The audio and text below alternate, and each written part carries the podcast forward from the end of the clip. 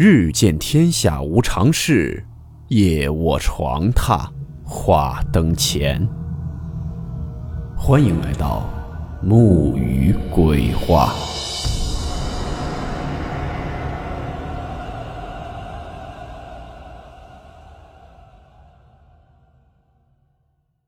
大家好，我是木鱼。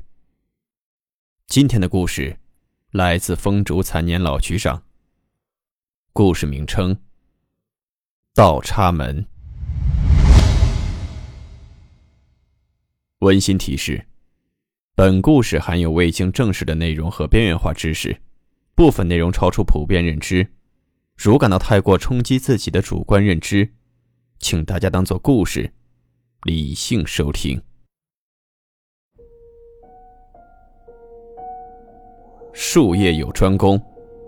这事儿人家要是不说，谁能想得到呢？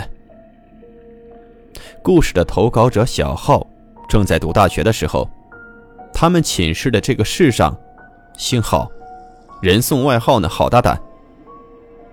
这好大胆呢，不止胆子大，而且呢非常的财迷，还特别爱打赌。他这人就什么样的，跟你站在路边，就下一辆转过来的车是男司机还是女司机。他都能跟你玩五块钱的，那么说他吝啬吗？还真不，出手特别阔绰。平日里呢开销也挺大，经常张罗领大伙出去玩。有这么一次呢，小浩生日，好大胆呢就有张罗，啊说咱们六个人一起出去吃饭去。大家呢就都喝了点酒。晚上因为这天也不热，几个大小伙子就打算走回学校去。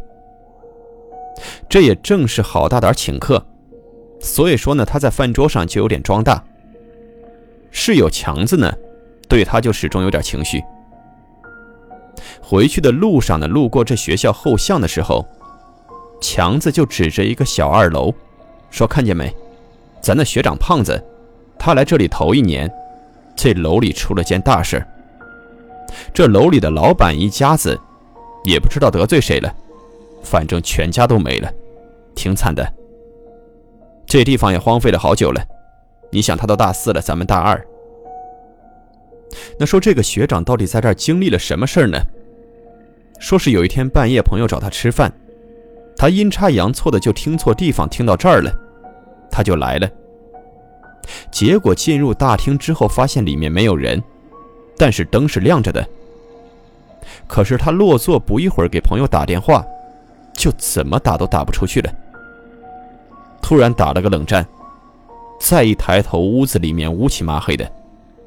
这黑暗中，大厅中间站着三个人，应该就是那老板一家三口。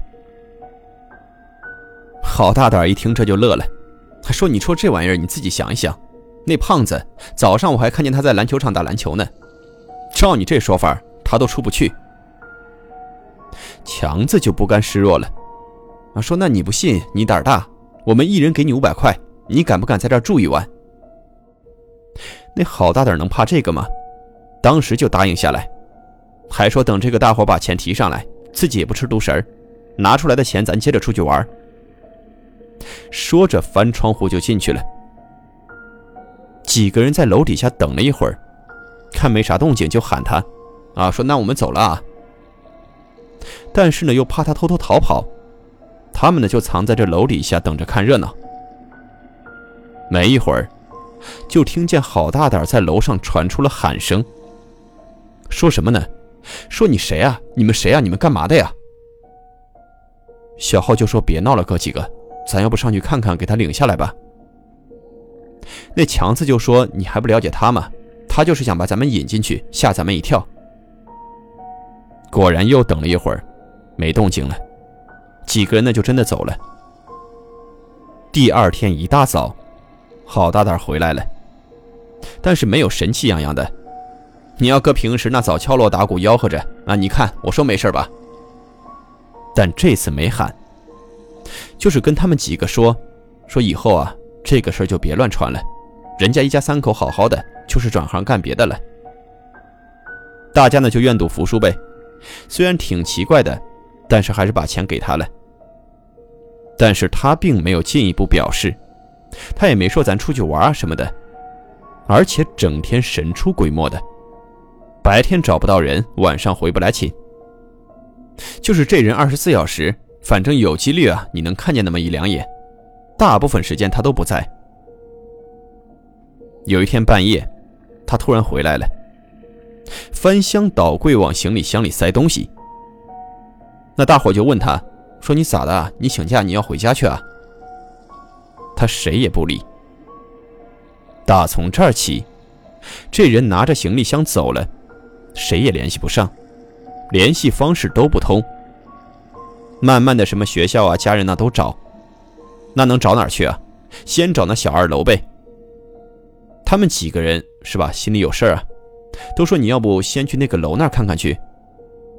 人家家人也看了，没有。他们几个呢，就总在夜深人静躺着的时候，就聊这个，分析他，说这家伙是上哪玩去了，是怎么的？但是每一次，各位记住啊，强子不参与，啊，就说别别别唠这个，不行，我得睡了，你们别唠，睡不着了，别唠啊。就这样，后来呢，就有人给郝大胆他家人推荐了一款 A P P。反正这里面什么起名啊、看宅啊、情感咨询这些都有，但是像你们这事儿不知道行不行，反正你们试试吧。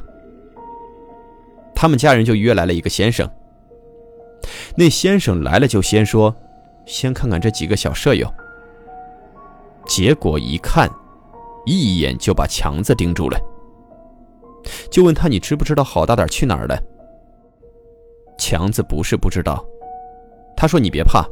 你没发现今天他们都不在吗？原来是这么回事强子之前看郝大胆一天神秘兮兮的，他也不张罗请客的事儿，他就悄悄的跟着他，看这小子干什么呢？结果呢，他发现这个郝大胆买了好多好多的纸，而且总是悄悄的去那个小二楼。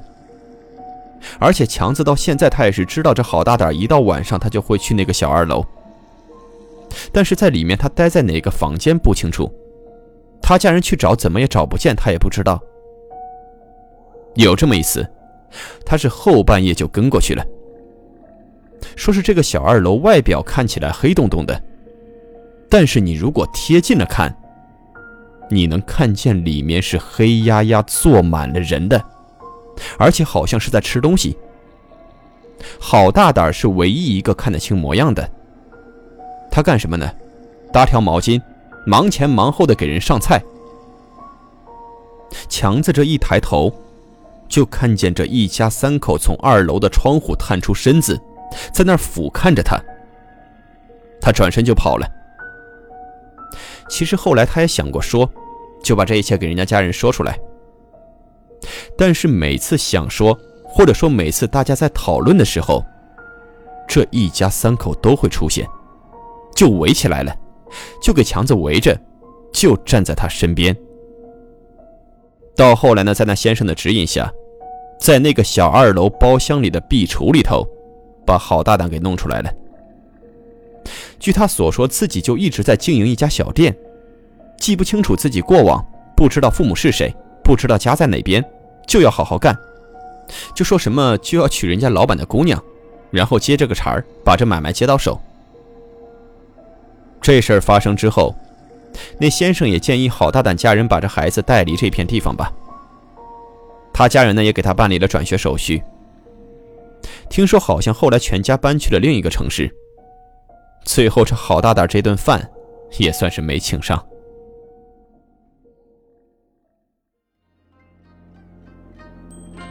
好了，我们今天的故事到此结束，祝你好梦，我们。明晚见。